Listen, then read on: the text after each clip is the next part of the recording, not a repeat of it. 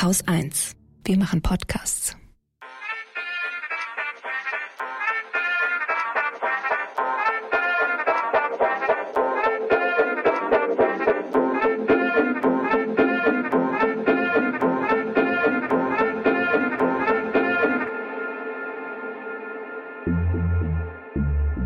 Herzlich willkommen zu Feminismus für alle, der Lila Podcast. Hier ist Katrin und ja, es wird heute eher eine Mini-Folge. Und das ist auch alles ein bisschen außer der Reihe. Aber wie ihr ja wisst, ist gerade Black History Month. Also ein ganzer Monat, um schwarze Geschichte mehr in den Mittelpunkt der ganzen Gesellschaft zu stellen. Und dann hoffentlich auch darüber hinaus mitzutragen. Und letzte Folge hat ja schon Natascha A. Kelly berichtet, wie wenig schwarze Geschichte im Bildungskanon der meisten Deutschen so vorhanden ist. Weiß nicht, wie es bei euch war, aber im Geschichtsunterricht ist das maximal eine Fußnote und ich glaube auch in der weiteren Bildungsbiografie der meisten wohl eher, naja, nicht so wirklich präsent. Und wer mich kennt, der weiß vielleicht, solche Wissenslücken und ja, ich habe die auch ganz massiv, die schließe ich eigentlich am allerliebsten mit Büchern. Seit ein paar Jahren auch mit Podcasts, aber ganz ehrlich, Bücher sind einfach meine erste Liebe gewesen und wie es so schön heißt in dem Lied über Musik, ähm, würde ich sagen, Books were my first love and they will be my last. Jedenfalls ähm, wissen wir auch, dass viele von euch auch große Leseratten sind und deswegen haben wir uns gedacht, ähm, posten wir jetzt diese Büchertipps zum Black History Month mal nicht nur auf Instagram, sondern wir machen meine ganze Sendung nur mit Büchern rund um afrikanische und afrodiasporische Literatur für Feministinnen. Und ganz konkret heißt das, wir gucken heute mal, was die drei Must-Reads für feministisch interessierte Menschen sind, wenn sie denn tiefer in die schwarze Geschichte einsteigen wollen. Und weil ich selbst, was das angeht, ich sagte es gerade schon, noch so ein bisschen am Anfang meiner Reise stehe, habe ich Venice Trommer getroffen. Venice ist Gründerin und Inhaberin von Intercontinental. Und was Intercontinental macht, das erklärt sie vielleicht am besten selbst. Ich bin Venice, äh, bin Mitinhaberin der Buchhandlung Intercontinental, beziehungsweise auch des Verlags Intercontinental und wir haben uns spezialisiert auf afrikanische und afrodiasporische Literaturen und versuchen, die hier bekannter zu machen. Ihr Buchladen in der Sonntagsstraße in Berlin-Friedrichshain liegt nicht weit vom S-Bahnhof Ostkreuz. Die Regale im Laden sind bis unter die Decke gefüllt mit Büchern von afrikanischen, afrodiasporischen und migrantischen AutorInnen. Und Immer wieder mal, wenn man in dem Laden steht, klingelt das kleine Glöckchen an der Tür, weil dann kommt jemand rein und möchte gern beraten werden. Zum Beispiel war da eine Frau, die ganz konkret Literatur zur Geschichte Mosambiks gesucht hat. Und dann ist Venice mit ihr in Ruhe die verschiedenen Möglichkeiten durchgegangen. Manche Bücher gibt's dann leider nur auf Englisch. Viele deutsche Verlage schlafen einfach noch total, wenn es um die Übersetzung afrikanischer AutorInnen geht. Und auch deswegen ist Intercontinental seit letztem Jahr eben auch ein eigener Verlag. Da war für uns so ein bisschen das Problem, dass man manchmal so in der Buchhandlung ist und es kommen Leute rein und sagen, hast du nicht eine Empfehlung irgendwie so das und das in die Richtung oder ich würde hier gerne, hast du eine Empfehlung für ein unterhaltsames Buch von einem afrikanischen Autor und man denkt so, oh ja, ich würde dir total gerne dieses Buch empfehlen, aber wenn du sagst, du möchtest es lieber auf Deutsch lesen, dann geht's nicht.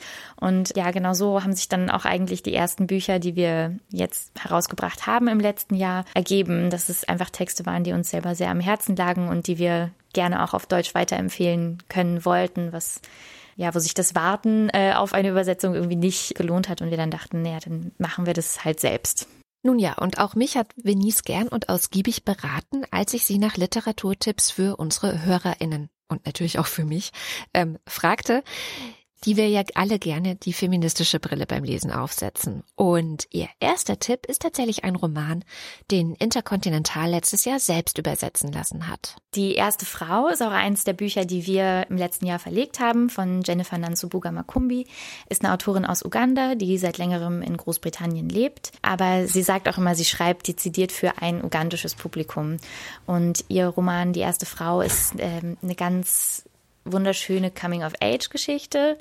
Die Protagonistin ist ein junges Mädchen, das im ländlichen Uganda aufwächst in den 70er Jahren und sie kennt ihre Mutter nicht und ähm, fängt an zu glauben, dass ihre Mutter sie nicht wollte, weil sie eine Hexe ist, weil sie hat so ein bisschen das Problem, dass sie halt manchmal sich in ihrem weiblichen Körper so eingeschlossen fühlt und in den Erwartungen, die an sie gestellt werden, dass ein Teil von ihr rausfliegt. Und ähm, dann beginnt sie Hilfe zu suchen bei der sogenannten Dorfhexe, die wiederum mit ihrer eigenen Agenda auch ähm, eben versucht, sie zu bilden über Feminismus und vor allem auch über indigene Feminismen und über die Geschichte ähm, der Frauen. Und äh, da geht es dann auch relativ tief in die Mythologie der Baganda, von denen sich aber viele Geschichten dann auch wieder auf zum Beispiel eine christlich geprägte Gesellschaft übertragen lassen. Und es ist, also das eigentlich Spannende an der Geschichte ist gar nicht unbedingt der Plot, sondern es sind vor allem die Figuren und die Geschichten in der Geschichte. Ihr zweiter Buchtipp kommt aus dem englischsprachigen Sachbuchregal.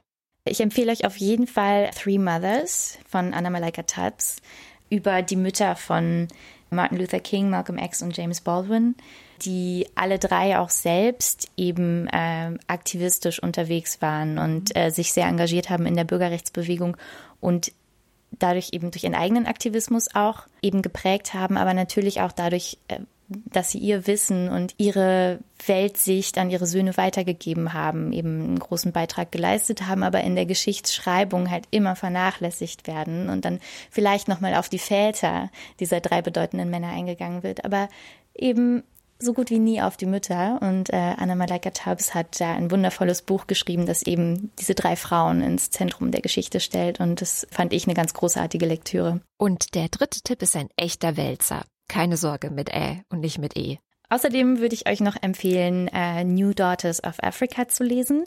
Ist eine Anthologie, die wirklich bahnbrechend ist, herausgegeben von Margaret Busby.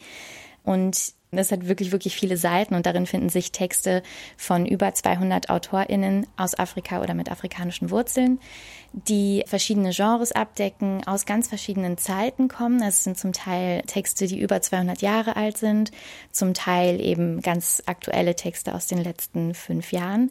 Und die AutorInnen sind auch nach ihren Geburtsdekaden sortiert, quasi. Also man kann sich chronologisch einmal durch die schwarze weibliche Literaturgeschichte lesen. Und das ist wirklich ein, ein tolles Buch, das sich auch ein bisschen wie ein Nachschlagewerk lesen kann. Also immer, wenn man irgendwo einen Namen fallen hört von einer Autorin, kann man immer so reinschauen, ah, okay, cool, da ist ja auch ein Gedicht von ihr oder da ist eine Kurzgeschichte oder ein Essay von der Person und dann kann man immer schon mal so einen kleinen Eindruck von äh, deren Arbeit bekommen.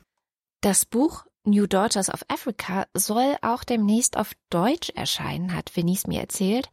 Allerdings so gekürzt, dass statt den jetzt über 200 AutorInnen da wohl nur noch um die 30 drin sein sollen. Was ich extrem schade finde, aber es ist auch schon mal besser als nix. So. Die New Daughters of Africa sind auf jeden Fall direkt auf meiner Leseliste gelandet und ich hoffe, ihr habt auch Lust bekommen, euch mit afrikanischer und afrodiasporischer Literatur zu beschäftigen. Alle Tipps findet ihr natürlich auch in den Show Notes und den Buchladen Interkontinental mit persönlicher Beratung durch Venice, den findet ihr in Berlin Friedrichshain. Ein Link ist ebenfalls in den Show Notes. Und die gute Nachricht für alle Nicht-BerlinerInnen, auf intercontinental.org findet ihr einen Shop mit allen Büchern und jede Menge weitere Buchtipps. Also stöbert euch mal durch die Seiten und lasst euch inspirieren. Für mehr schwarze Literatur auf allen Nachttischen. Das war's auch schon für heute. Danke fürs Zuhören und nicht vergessen, unsere Newsletter zu abonnieren. Heute gab's ja bereits die dritte Ausgabe und diesmal hat Laura sich intensiv mit Hundekacke befasst. Oder zumindest dem Einsatz von Hundekacke. Am besten lest ihr selbst. Den Link gibt's, ihr ahnt es, in den Show Notes. Unsere Buchtipps findet ihr ansonsten auch alle auf Instagram. Wir freuen uns, wenn ihr sie teilt und verbreitet. Und wie immer, wir brauchen noch mehr UnterstützerInnen. Um unsere Arbeit auch in Zeiten der Inflation fair bezahlen zu können, ist das Geld immer noch sehr, sehr knapp und ohne Werbung stünden wir ehrlich gesagt ganz schön doof da. Also wäre es richtig cool, wenn ihr euch einen Ruck gebt und eine Mark dalasst. Alle Wege, wie das geht, findet ihr in den Show Notes. Und wirklich, es hilft jeder einzelne Euro. An der Stelle auch ein Riesendankeschön an alle, die uns bereits unterstützen und unsere Arbeit damit am Leben halten. Es tut super gut zu wissen, dass es euch gibt.